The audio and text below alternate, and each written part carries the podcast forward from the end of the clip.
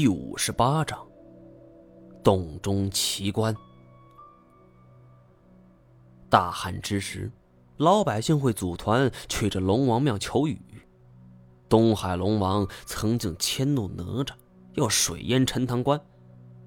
泾河龙王是私语大龙神，如果说江河里那条巨龙可以呼风唤雨，我倒一点也不惊讶。因为我只会好奇，到底是为什么？以前有没有什么类似情况发生？比如说突然天降大雨，也是因为河神什么的？没想到他居然很确凿的摇了摇头。从来没有过，只是以往这个季节经常会下雨，不过往年没这么大。说话间，雨势涨得非常快，已经漫到了半米多高。我们相顾赫然，若不是有这面岩壁，这样大的雨水肯定能将我们给淹没。但是还未庆幸呢，就听到咔啦啦几声脆响，然后就是扑通扑通的落水之声。手电光扫过去一看，不禁愕然。在雨水的冲击之下，我们所站立的墙壁已经出现了裂痕。这面石壁已经不知道立了多久了，此时在雨水的冲击之下，终于熬不住，眼见就要垮塌了。我们站在岩壁之上，万一坍塌，我们肯定会被巨石给压入水中，到时候就是死路一条。我招了招手，事不宜迟，现在必须当机立断了。我决定跳下崖壁，朝着山洞深处走，寻找下一处避难所。谁都能够看出眼前的形势之危急，不消多说了，太前第一个纵身就跳下岩壁。无人图雅毕竟是女孩子，没那么好的身手，我护着她一步一步。走下了崖壁，三个人是连忙就朝着洞穴深处跑去。未及，就听得后边轰隆一声巨响，回头望去，岩壁已经倒塌，掀起了漫天的尘埃，而雨水混着江水，毫不留情的从坍塌的碎石堆里就冲了上来。我们大惊失色，不顾性命的。奔跑了起来。人们常说水火之灾，水和火一旦形成灾祸，蔓延速度非常快，常人依靠两条腿是很难跑过的。这一路上，我们也遇到了不少凸起之处，但是高度也都不甚理想。万一我们选择了一处，而被雨水包围了周围，还保持着上升姿态。我们只有束手待毙的份儿了。我们这一路狂奔，也不记得自己跑了有多远，终于停下了脚步。这里空气不大流通，肺里感觉跟着了火一样。回头望去，滔滔水势，暂时已经看不见了。不过最令我惊异的，则是眼前的场景。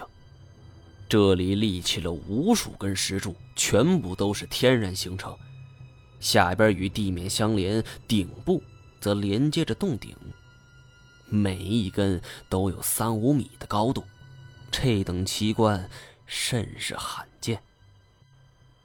我们惊愕之余，往前边走去，见这些石柱全部都是浑然一体。如果不是之前听闻乌人图雅的父亲在此处失了踪，我绝对会认为这是一处难得的好去处，最起码比我见过的很多天然洞穴都要霸气漂亮。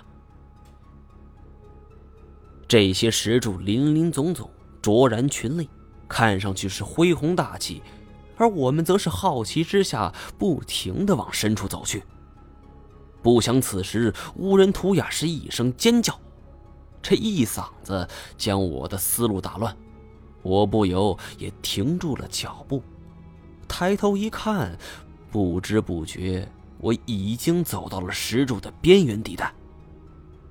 突然，我想起了食人洞的传说，不禁出了一身的冷汗。往日的经历告诉我，越是不起眼之处，越是危机四伏。多亏乌人图雅喊了一声，要不然我就真的走进去了。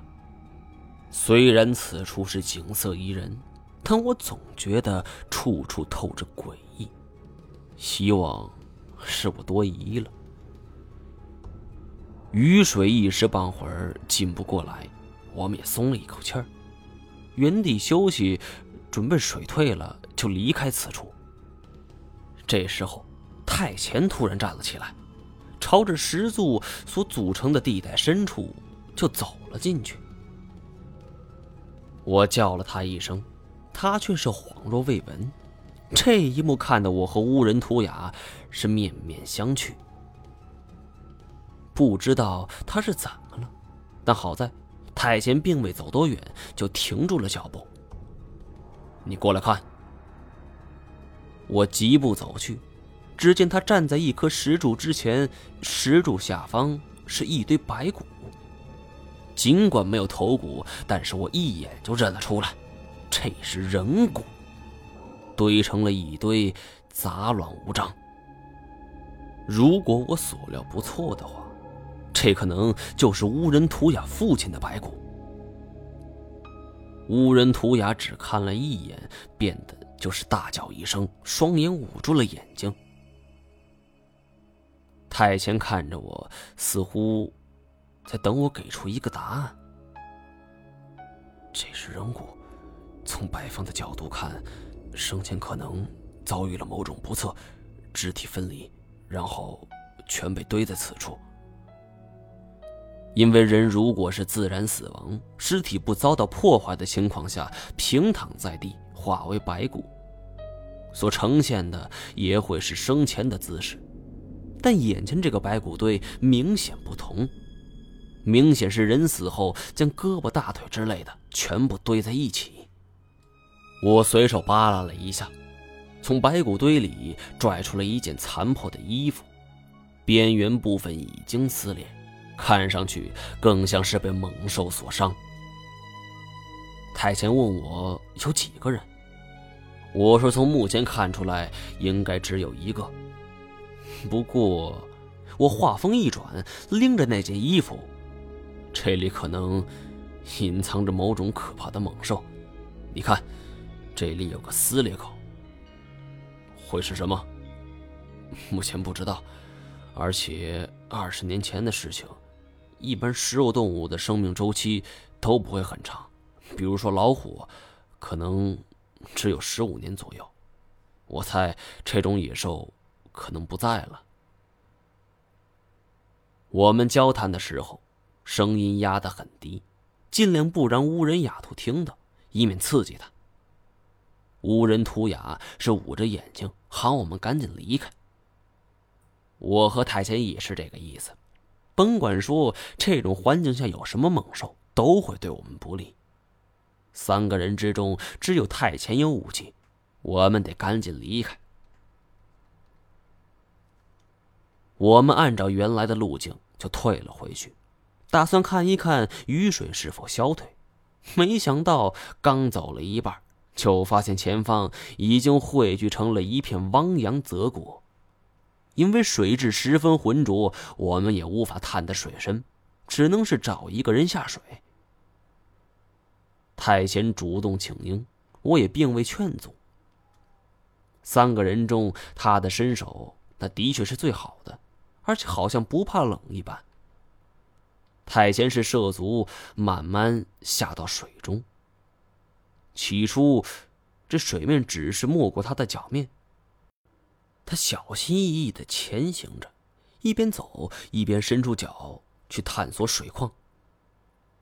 转眼之间，雨水已经没到腰际。我对他倒是没什么担心的，所以也就不以为意。但此时，乌人图雅突然推了推我，指着河面，神情惶恐的问：“那是什么？”